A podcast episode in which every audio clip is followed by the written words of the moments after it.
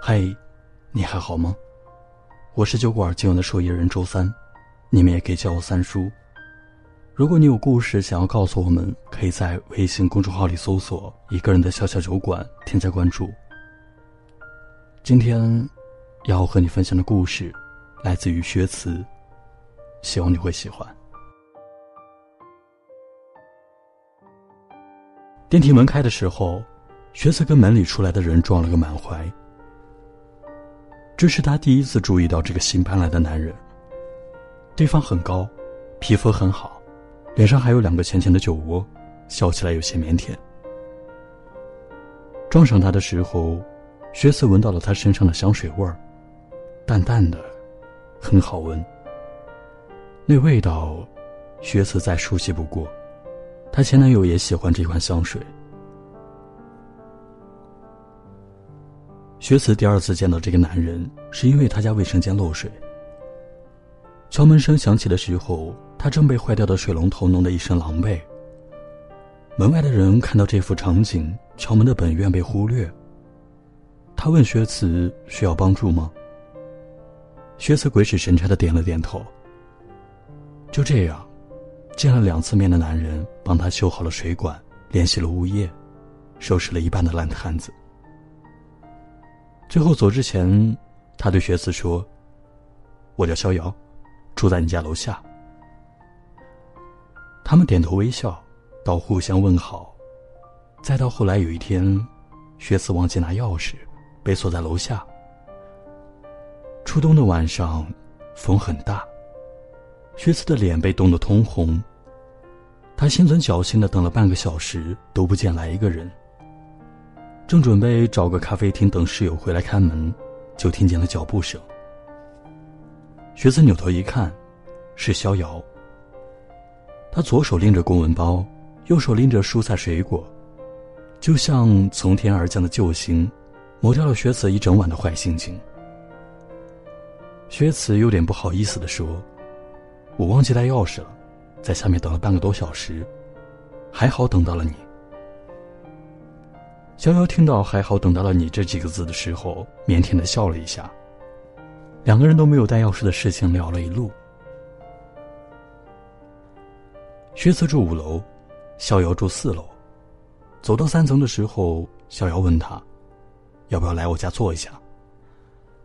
薛慈愣了一下，逍遥生怕他误会，又解释说了一句：“你可以来我家坐着，等你室友回来。”说是坐一下。事实上，不仅做了很长时间，逍遥还做了两人份的晚餐，留他一起吃。学才看到厨房里正在炒菜的逍遥，突然就明白“会做饭的男人最有魅力”这句话。或许是熟悉的香水味道，或许是那一句“要不要来我家坐一下”，或许是那一顿饭。薛慈的注意力全部被这个叫做逍遥的男人抢走了。他估摸着逍遥下班的时间，装作忘记带钥匙的样子，在楼下偶遇。不是每回都那么幸运，但幸运的那几回，他都被逍遥捡回了家。薛慈说：“逍遥，你做的饭真好吃。”逍遥说：“我也觉得很好吃。”薛慈又说。我每次狼狈的时候，总能遇见你。逍遥说：“说不定是你故意等我的。”薛慈听到这一句话后，脸一红，赶紧低头拿着勺子吃饭。在薛慈看来，逍遥是个很适合暧昧的男人。家里需要用的东西没有，他可以问他借。薛慈家的灯泡坏了，下水道堵了，他通通跑去求助逍遥。他发烧后给逍遥发了一条短信，撒娇的说想吃逍遥做的饭。逍遥便熬好了粥给他端上去。有时候他们还搭伴去看个电影、逛个超市，或者在别人成双成对的节日里，穿着正式的衣服，装作情侣去很贵的餐厅吃牛排、喝红酒。他问他：“你为什么跟男朋友分手？”他耸肩说。他有了更好的人，不要我了。他问：“那你还喜欢他吗？”他摇头，一脸鄙夷的说：“ 不要我的人，我还喜欢他干嘛？”跨年夜那天，逍遥问学慈有什么安排，没有安排的话，可以去他家蹭饭。薛慈听到这句话，迅速的放了朋友的鸽子，转身去了逍遥的家。去之前，学慈满心想的是，一起做了那么多情侣做的事情，总该和我告白了吧。可是，想象只是想象，那天晚上特别平静。吃完饭，小姚从冰箱里拿了两瓶啤酒，打开了投影仪，两个人安静的靠在沙发上看完了一部无聊的电影，气氛很足，酒也喝得很酣畅。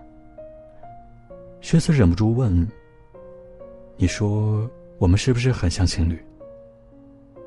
暗黄的灯光下，薛慈的眼睛特别亮。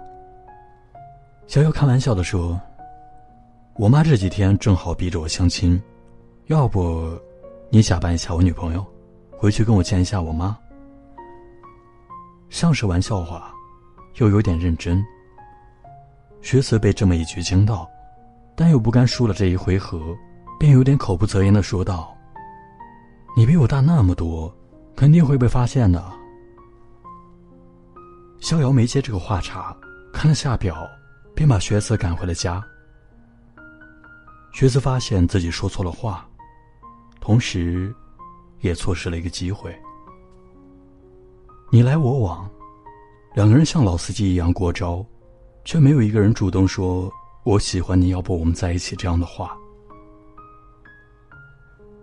薛慈还是会经常去逍遥家蹭饭，不再需要没带钥匙的借口，光明正大，闲着没事儿就跑去逍遥的家。逍遥常说：“我妈最近老跟我安排相亲。”薛慈常回的话是：“漂亮吗？漂亮的话就去，不漂亮，还不如跟我在家看电影、打游戏。”每回都说要相亲，但其实每周都是窝在家里看电影、打游戏。薛慈见到这幅场景，就会打趣说：“肯定是因为对方不够漂亮。”逍遥点点头，任由薛慈抢过他的游戏手柄，非要替他来一把。这样的关系维持了很久，直到有一天，逍遥说他要搬走了。薛慈被惊得一下子不知道该说什么好。他不太敢问逍遥搬走的原因，又没有任何立场让他不要搬走。逍遥走的前一天，薛慈找了一个送行的借口，说要不醉不归。到最后，喝醉的也只有薛慈一个人。他带着醉意嘟囔着：“我才刚适应身边有个人的存在，你就要走了。你是不是相亲成功了？要过真正意义上的二人世界去了？”薛慈迷迷糊糊中，仿佛看到了逍遥点了头，说了一句：“对呀，总不能一直单着。”逍遥搬走后，薛慈忘带钥匙这个毛病怎么也戒不掉。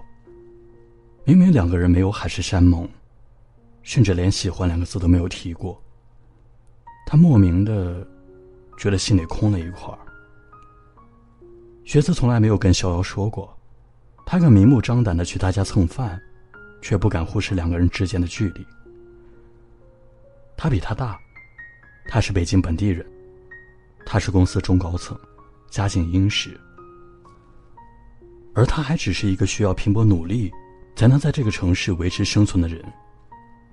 他以为在不打破双方固有关系的前提下，他可以赖着逍遥很久很久。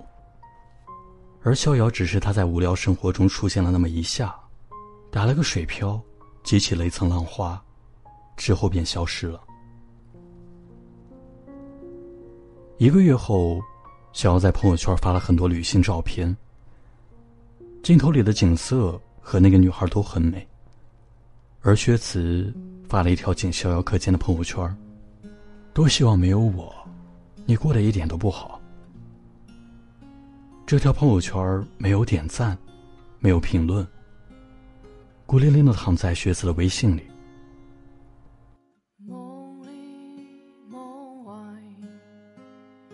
我总见怪。相逢对白，无声存。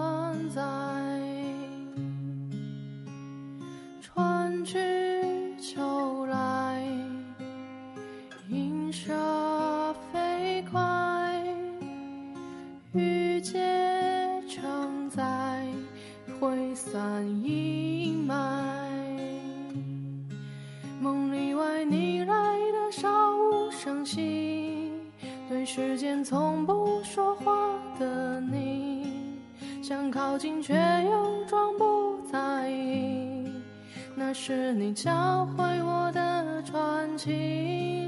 梦里外没有关心话语。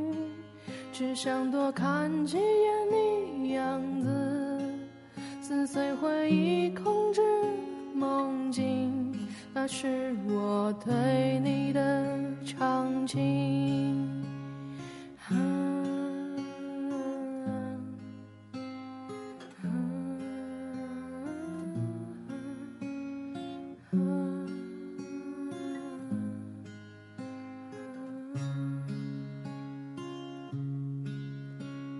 触摸不到你的温度，我抓不住你大步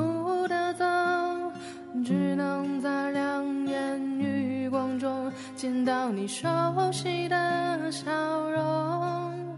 梦里外我都看不清的你，世界都在嘲笑我的秘密，关掉你所有存在的信息。尽管此刻只想你，梦里外没有关心话语，只想多看几眼你样子，撕碎回忆，控制梦境，那是我对你的长情。